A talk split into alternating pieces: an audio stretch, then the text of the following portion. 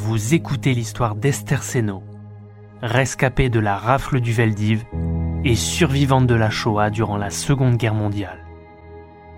Dans cet épisode, Esther nous parle du trajet la menant au camp de Birkenau, un trajet qu'elle a effectué en compagnie de mille autres personnes. Bon, on se faisait pas plus de soucis que ça, puisque de toute façon, on savait pas du tout où on allait. Hein. Vous faisiez pas plus de soucis que ça Non, parce que finalement. Vous disiez moi- qu'il y avait des rumeurs. Comment Vous disiez qu'il y avait des rumeurs.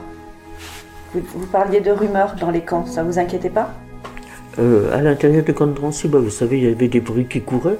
Enfin, vous savez, quand on est adolescent, on réagit pas comme des adultes. hein. D'accord. Alors, euh, finalement, euh, il y avait beaucoup de femmes de prisonniers de guerre qui étaient dans le camp de Drancy. Alors, elles, elles étaient encore protégées par euh, la Société des Nations en tant que femmes de prisonniers de guerre. Elles étaient là comme otages, si vous voulez. Donc. Euh, il n'y avait pas encore donné l'ordre de les déporter. Euh, vous aviez beaucoup de, de gens d'origine étrangère, mais de, qui étaient alliés avec les Allemands. Donc leur pays d'origine n'avait pas donné l'ordre de les déporter. Donc il y avait quand même pas mal de monde dans ce camp de Drancy, mais qui ne pouvaient pas déporter. Donc comme tous les transports devaient être de 1000 personnes, ils n'avaient pas le contingent pour faire ce transport. hein. Ils ont donc été à la maternité Rothschild, qui se trouvait rue Picpus, où ils ont arrêté les femmes qui venaient d'accoucher de, l'hôpital Rothschild. Et à côté, il y avait une maison de retraite où ils ont sorti des personnes âgées pour compléter ce transport de 1000 personnes. Donc nous sommes partis le 2 septembre 1943 à la gare de Bobigny. C'était pour compléter ce, ce transport puisqu'il fallait 1000 personnes. Le convoi 59, vous voyez, il y avait déjà eu euh, 58 convois qui avaient quitté la France euh, en, en- le 2 septembre 43. Et alors, euh, quand nous sommes arrivés à la gare de Bobigny, il y avait un train, bien sûr, il y avait un train avec euh, une quantité de wagons à bestiaux. Alors on s'est dit, oh, bah, c'est pas pour nous, hein. On s'imaginait pas, bah oui, c'était pour nous. Ils nous ont donc précipités là. Avec, euh, on était à 70-80 par wagon. Alors, vous voyez euh, l'espace que ça pouvait donner. En principe, c'est marqué sur euh, les portes des wagons à bestiaux, 40 personnes et je crois 6 chevaux. D'accord. En principe, c'était les transports, euh, c'était marqué sur les portes. Et donc à combien vous dites 70, 80 vous soix- mettez entre Ouais, 70 et 80 par, euh, Par wagon. par wagon. Alors là, ils nous ont mis un seau avec de l'eau, parce qu'au mois, au mois de septembre, au début septembre, il faisait encore très chaud.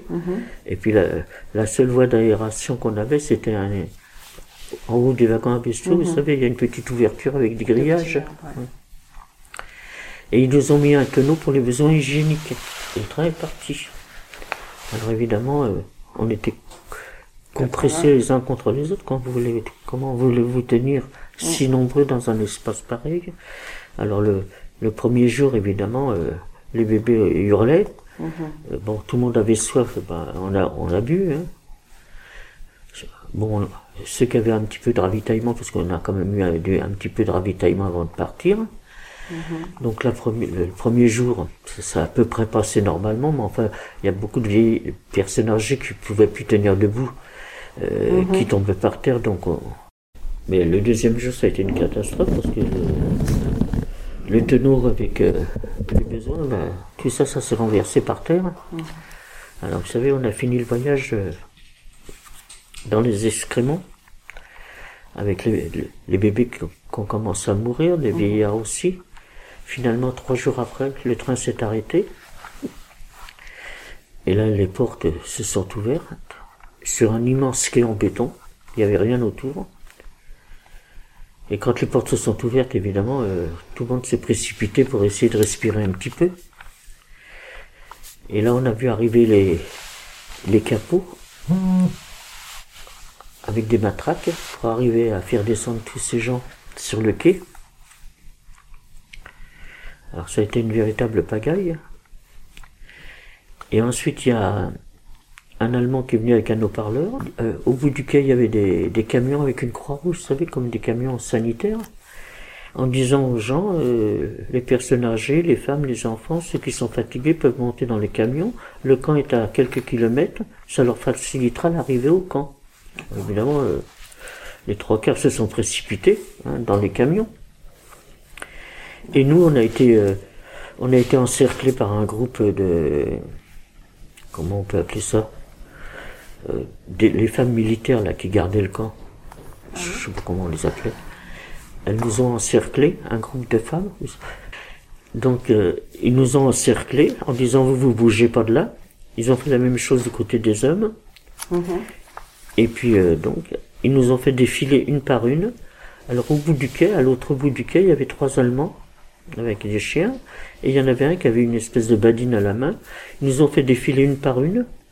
Alors avec le geste à droite, à gauche, à droite, à gauche, ils ont fait deux files. Alors on a été sélectionné à 106 femmes pour le camp de travail. Après les 106 femmes, toutes les autres ont été renvoyées vers les camions. Et ils ont fait la même chose du côté des hommes. Je crois qu'ils ont sélectionné 243 hommes. Et pareil, donc les autres dans le camion. Les camions sont partis. Et nous, nous sommes partis à pied en direction du camp. Qui se trouvait être le camp de Birkenau. Enfin, vous avez dû voir des films ou des Bien reportages là-dessus. hein. Et alors, euh, quand nous sommes arrivés devant le portail, le portail s'est ouvert. Et là, alors là, on a vraiment cru qu'on arrivait euh, en enfer. hein. Il y avait une fumée épaisse, on ne voyait rien. On était déjà fatigués, bien sûr, d'avoir fait cette marche, je crois que ça faisait à peu près 3 kilomètres.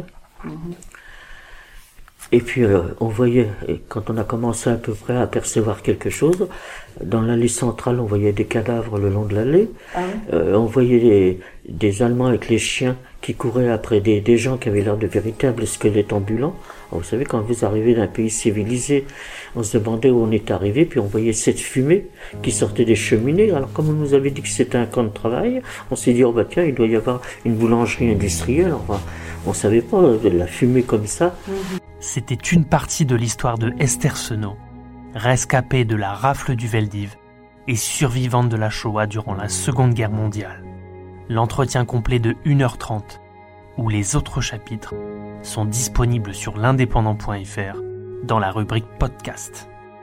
L'Indépendant souhaite remercier chaleureusement Esther Senot et son fils de nous avoir accueillis afin d'enregistrer son histoire pour perpétuer ce devoir de mémoire.